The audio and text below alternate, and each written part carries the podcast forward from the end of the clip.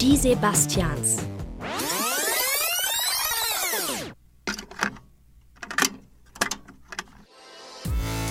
Die Sebastians. Nein, stopp, aus. Das war vor genau drei Jahren, Mitte November 2017.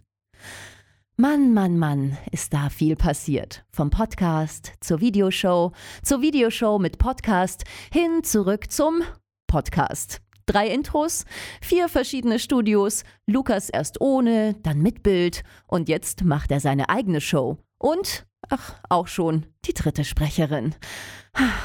Die Sebastians. Ach, was für ein Name. Uh, wir heißen beide gleich. Lass uns doch einfach die Sebastians nennen. Zeit, dass sich was ändert. Dass etwas Neues passiert.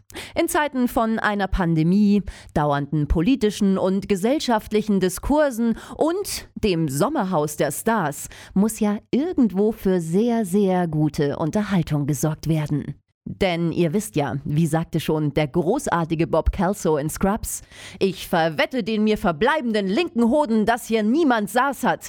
Äh, nee, Moment, äh, das andere Zitat meinte ich. Sekunde. Äh, wer rastet, der rostet. Wer sich ändert, bleibt sich treu.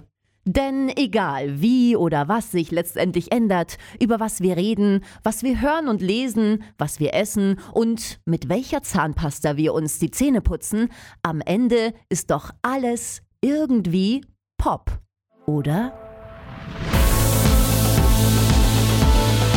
Alles ist Pop. Mit Sebastian Glate und Sebastian Heigl.